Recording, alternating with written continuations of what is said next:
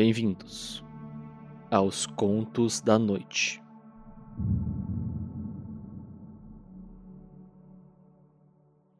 Uma série de contos de mistério e suspense que te deixará na ponta da cadeira. Hoje, Oculto na Névoa, Parte 5 Conhecimento Oculto.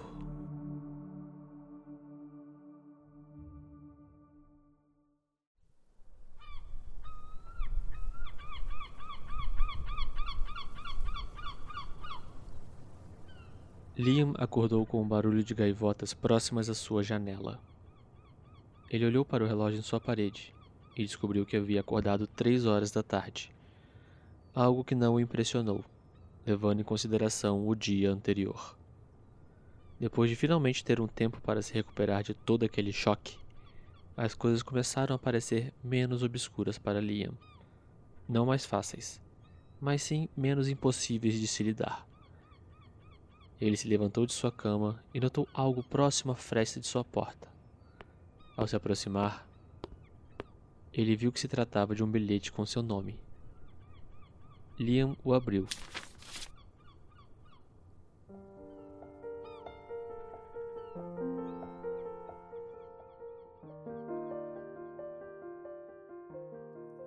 Espero que tenha descansado bem. Abra a porta e encontrará algumas coisas que o ajudarão a iniciar sua vida como exorcista. Eu não te falei antes, mas nosso trabalho costuma envolver muita leitura. Por isso, espero que não o ache entediante. Apesar de você ter me dito que não precisava de desculpas, eu humildemente peço perdão por ter mentido para você ontem à noite. Juro pela minha honra que isso jamais se repetirá. Assim que possível, irei visitá-lo. Até lá, tente não fazer nada impulsivo como jogar um sapato em alguém, por exemplo. Atenciosamente, mulher do laço vermelho.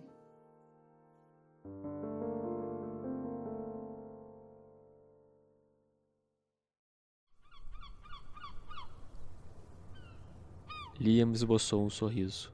Ele abriu sua porta e se deparou com uma caixa de papelão. Rapidamente ele a pôs para dentro. E em seguida abriu cuidadosamente. Dentro da caixa haviam alguns livros, acompanhados de alguns papéis semelhantes aos selos de Juno, exceto que estavam totalmente em branco. Leitura, né? Parece que meus anos de universidade serão úteis. Liam pôs os livros em cima da mesa. Colocou seus óculos de leitura e deu início a uma longa sequência de pesquisas sobre o mundo dos exorcistas.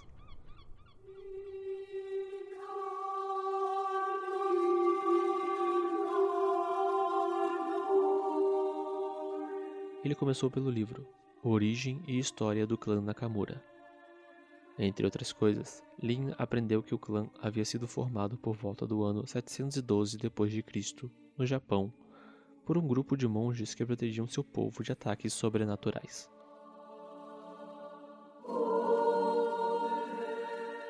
Três dias depois, ele passou para o segundo livro, A Sagrada Arte dos Selos, ele aprendeu que, para utilizar o poder dos selos, era necessário fazer as escritas por si próprio. E sabendo disso, decidiu treiná-las.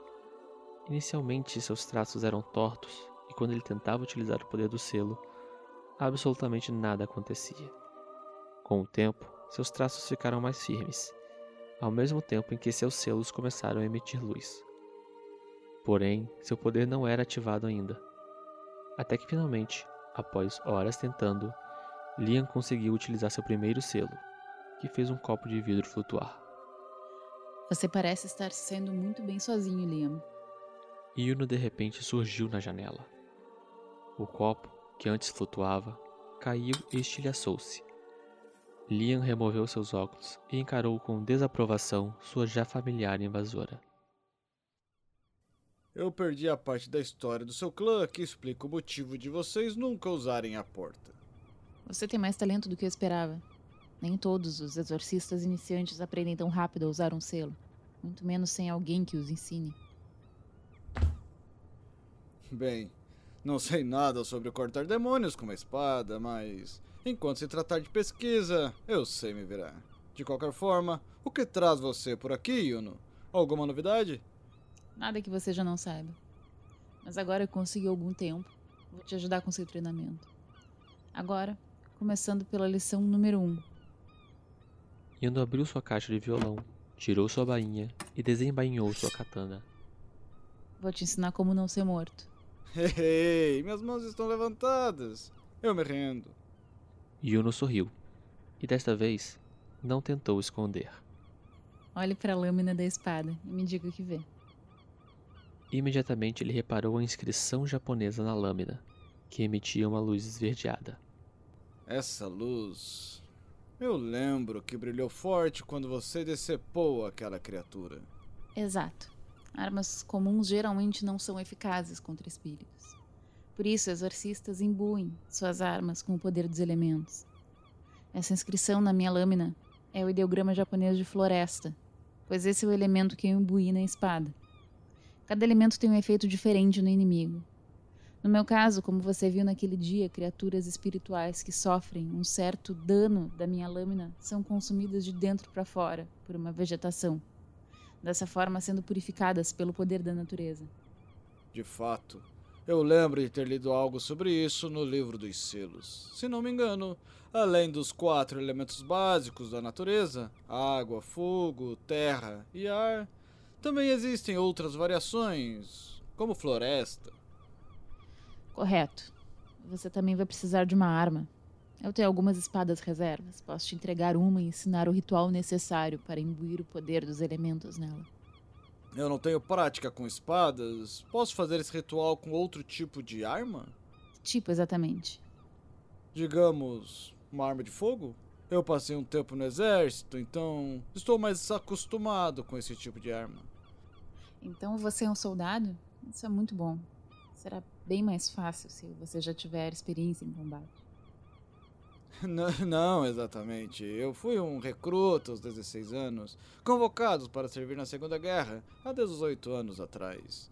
Porém, a guerra acabou antes que eu fosse convocado para o campo de batalha.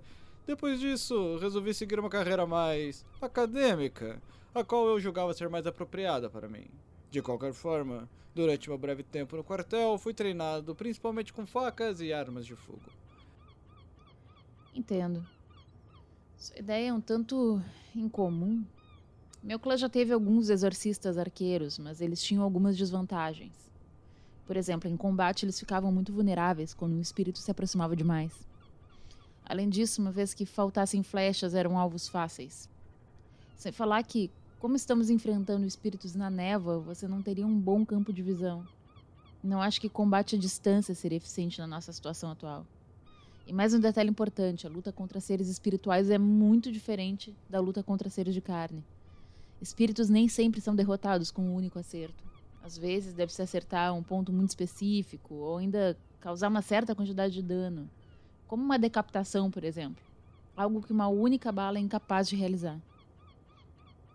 Entendo. Mas e se eu usar uma arma secundária para situações específicas? Como uma faca, por exemplo? Além do mais, armas de fogo permitem uma quantidade de munição bem maior do que uma aljava. E quanto ao problema de visibilidade, bem, você conseguiu perceber o parasita morto que eu estava carregando dentro de um lenço. Eu não poderia fazer o mesmo em relação ao nevoeiro? Sim, não é impossível, apesar de ser algo nunca feito pelo clã Nakamura. Talvez isso seja apenas devido ao nosso tradicionalismo, afinal. Se estiver determinado a usar esse estilo de combate, podemos trabalhar nisso.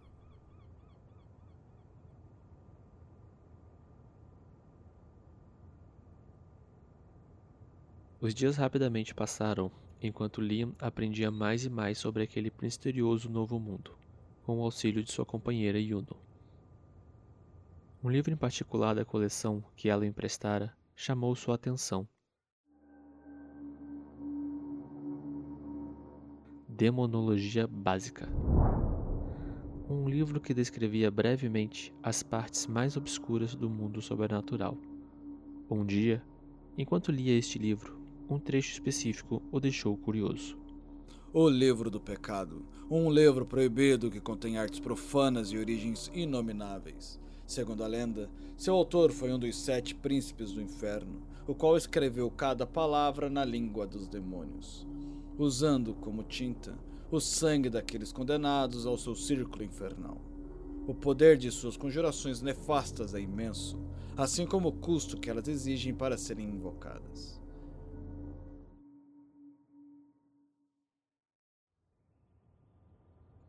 Você sabe algo sobre esse livro, Yuno?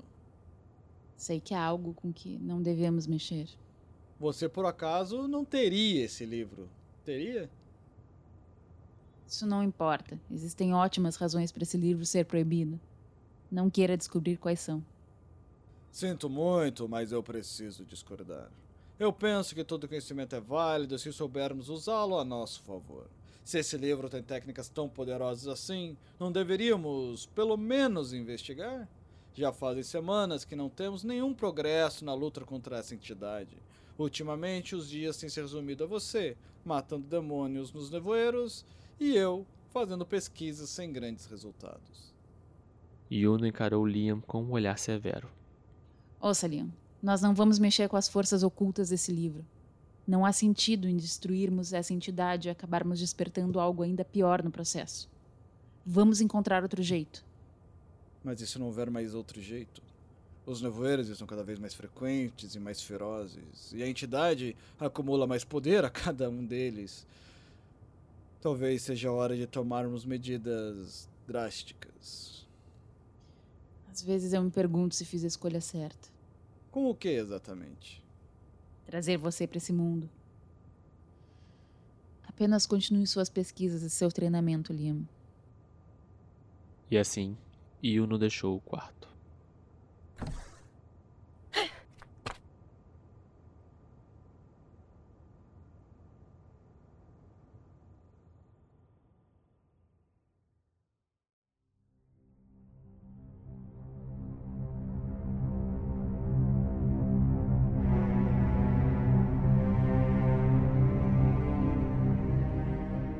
Ao anoitecer daquele dia, apesar de a discussão anterior com Yuno ter sido extremamente desagradável, Liam começou a se sentir cada vez mais atraído pela ideia de possuir aquele misterioso livro.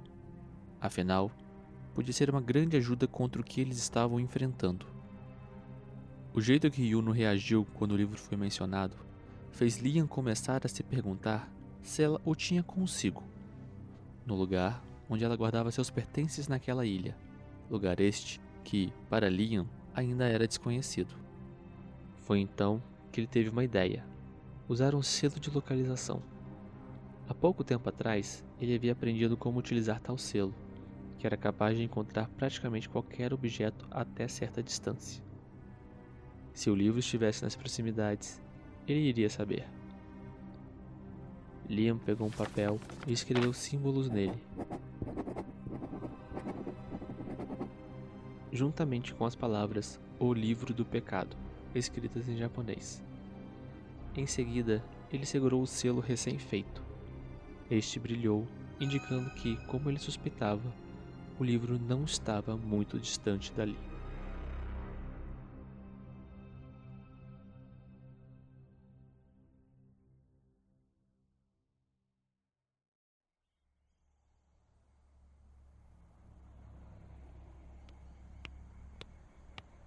Caminhando pelas estradas noturnas, guiado pelo selo, Liam não precisou andar muito até chegar ao ponto em que a luz do papel brilhava com mais intensidade.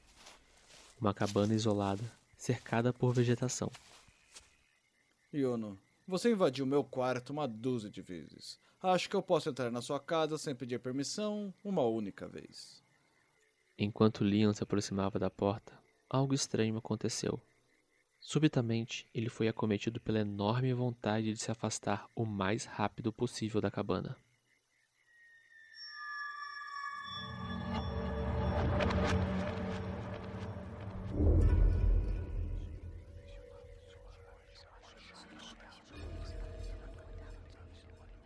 Contudo, Liam já havia estudado o mundo sobrenatural o suficiente para entender o que era aquilo um selo de influência.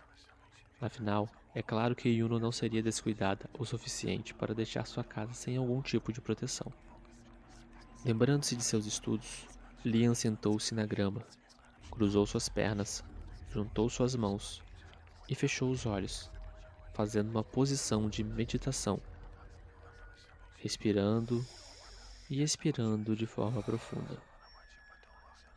Ele começou a se comunicar com sua própria mente, combatendo as vozes invasoras. Eu devo estar aqui. Não há outro lugar que eu queria estar. Eu devo estar aqui. Não há outro lugar que eu queria estar. Eu devo estar aqui. Não há outro lugar que eu queria estar.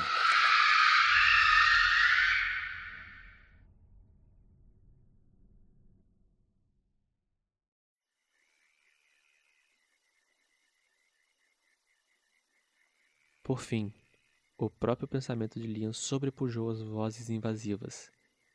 E então, sua mente estava livre de influências externas. Agora, o único obstáculo entre ele e o interior da cabana era uma porta trancada por um cadeado.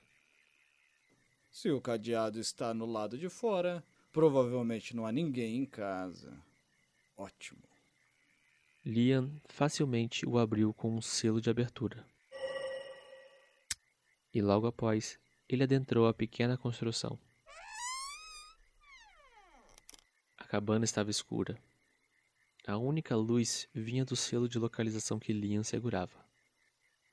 Ele se aproximou de uma estante cheia de livros. O brilho de seu papel guia alcançava a luminosidade máxima naquele ponto. Portanto, o selo não podia mais ajudá-lo na procura a partir dali. Porém, não encontrou nada chamado o livro do pecado em canto algum daquele móvel. Confuso, ele tentou se afastar para verificar se o livro não estaria em outro lugar. Porém, quando o fez, a luz no selo imediatamente enfraqueceu, indicando que aquelas prateleiras eram o lugar certo afinal. E foi então que ele se lembrou de algo. O livro do pecado foi escrito na linguagem dos demônios? E com esse pensamento, ele passou a procurar livros em linguagens estranhas. Achou cinco no total. O livro do pecado com certeza estaria entre eles. Agora só restava descobrir qual era o correto. Liam então se lembrou de mais um selo que vira em seus estudos: o selo de clarividência. Este era extremamente difícil de ser realizado, mas, se feito com sucesso, permitia ao conjurador entender qualquer língua por alguns minutos seja essa do mundo físico ou não. Ele pegou um dos papéis que tinha trago por precaução e um lápis. Em seguida, começou a desenhar os símbolos. No fim, o selo brilhava, o que era um bom sinal. Liam o segurou firmemente, torcendo para que seu efeito fosse ativado. Nada aconteceu inicialmente. Porém, alguns segundos depois, os símbolos que antes eram ilegíveis começaram a se organizar em sua mente e a adquirir sentido. Neste ponto, foi fácil encontrar o livro procurado. Ele tinha uma capa negra e as palavras O Livro do Pecado, escritas com letras vermelhas como sangue. Ainda na cabana, Liam resolveu folhear o livro ali mesmo, e caso Yun não aparecesse, ele explicaria o motivo de tudo isso. Ele se sentou em uma mesa e usou seu selo de localização, que ainda brilhava, como fonte de luz.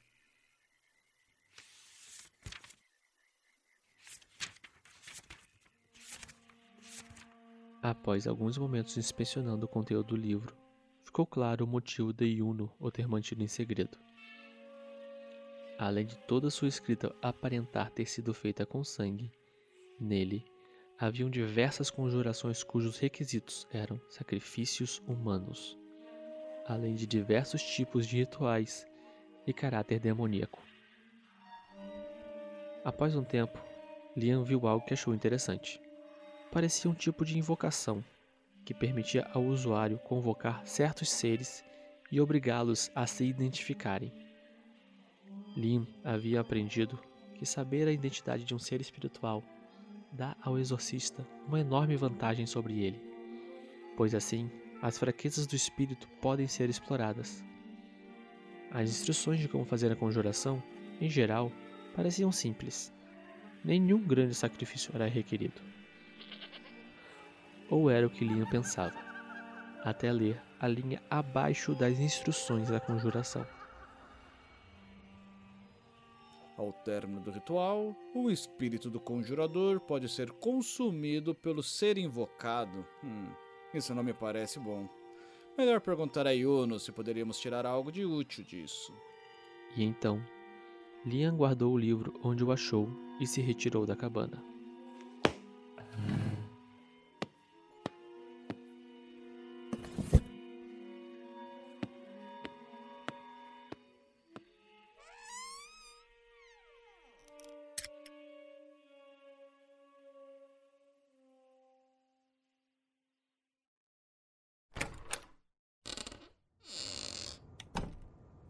Voltando ao seu quarto de hotel, Liam esperava encontrar Yuno invadindo sua privacidade como sempre.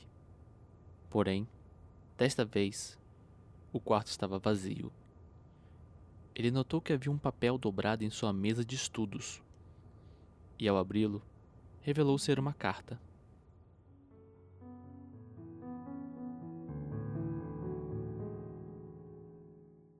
Olá, Liam. Eu não queria admitir antes, mas você tinha razão hoje cedo. Nós realmente estamos ficando sem tempo.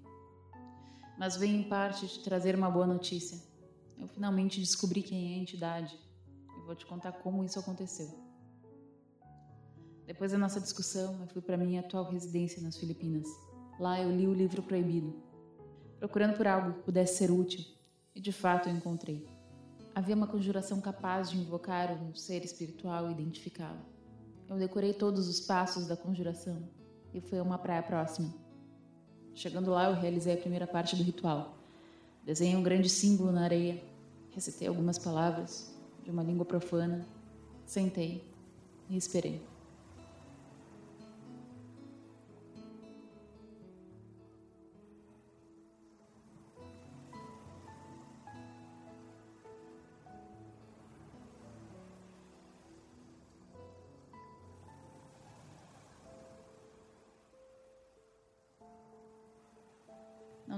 Muito até que o nevoeiro surgiu. Inicialmente foi como todos os outros, pequenos vermes na areia e pessoas infectadas. Cortei todos, como sempre faço. Você sabe que sou boa no meu trabalho. Mas então houve algo diferente na direção do mar. Era apenas uma silhueta, mas era colossal, maior do que o dobro de qualquer prédio dessas ilhas. E tinha uma forma não muito diferente da dos vermes, que já estamos familiarizados. Aquela presença era diferente de tudo que eu já havia sentido, algo completamente esmagador. Eu olhava para aquilo e podia senti-lo olhando de volta. Não muito depois que aquilo apareceu, eu comecei a escutar uma voz estrondosa ecoar. É droga. Você está. Traquenori, acho que acho. Era como se os trovões tentassem se comunicar comigo. Inicialmente eu não entendi a estranha língua que a entidade falava, até que a voz começou a se transformar em algo que eu consegui compreender. Então eu ouvi as seguintes palavras: Usando uma técnica tão suja como essa, você deseja a morte tão desesperadamente, criança de carne? Confesso que estremeci por um momento, mas não muito depois eu tomei coragem para realizar a segunda parte do ritual. Cortei levemente meu dedo com a espada deixei uma gota de sangue cair no símbolo que eu havia desenhado na areia. A gota foi rapidamente absorvida por ele. Em seguida, eu restei as palavras. Você está preso aqui por esse elo de sangue. Revele sua identidade, ser desconhecido, pois só assim você será liberto.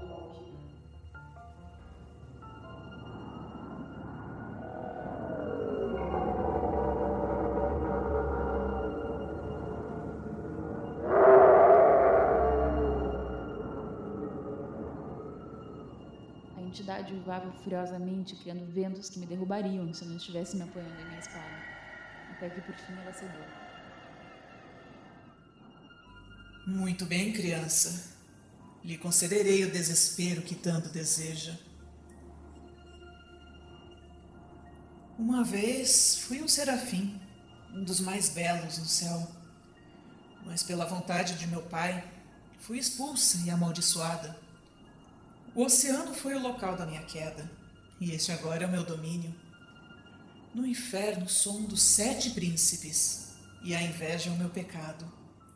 Você quer saber meu nome, criança de carne? Sou a rainha dos mares, Leviatã.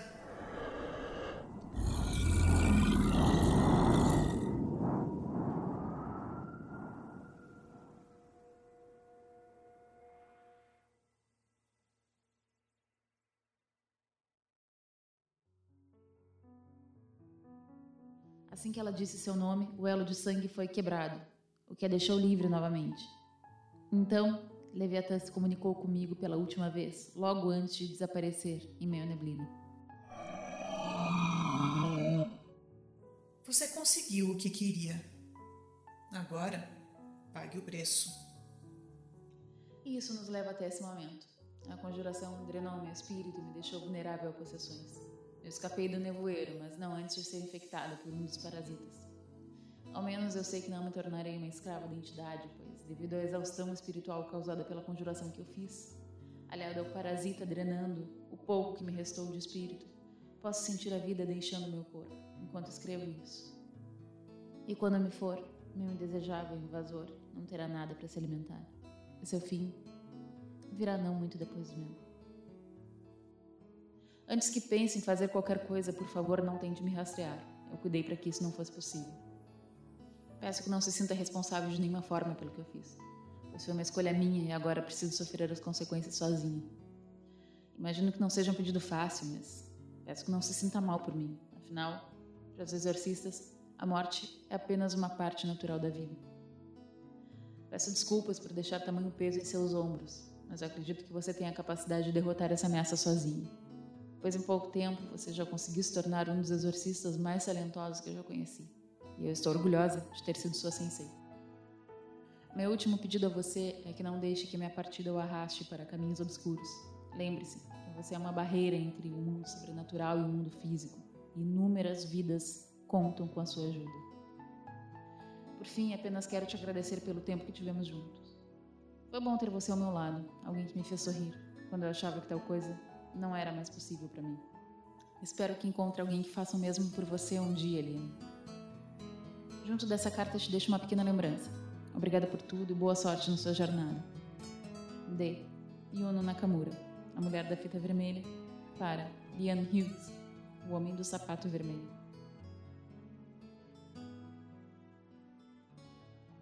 Abaixo da última linha, uma fita vermelha estava presa à carta.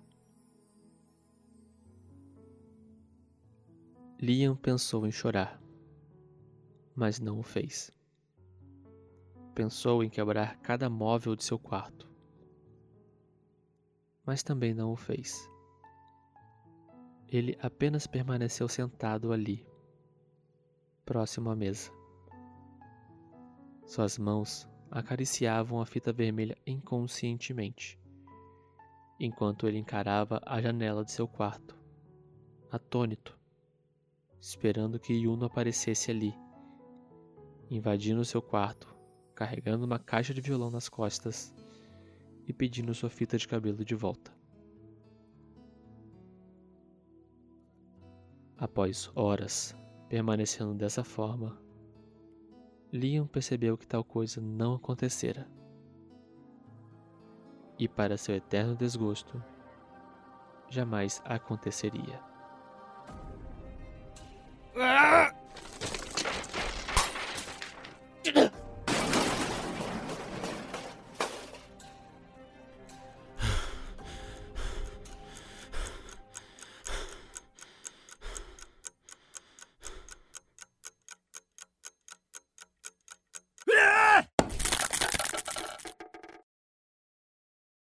Continua.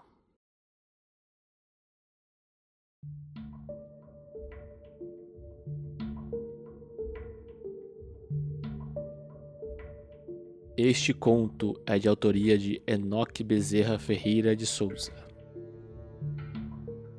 Com as vozes de Pedro Quetete, narrador. Fernando Scaff, Liam Hughes. Roberta Maná, Yuno Nakamura. Shelley, Leviathan. Edição João Vitor Azevedo.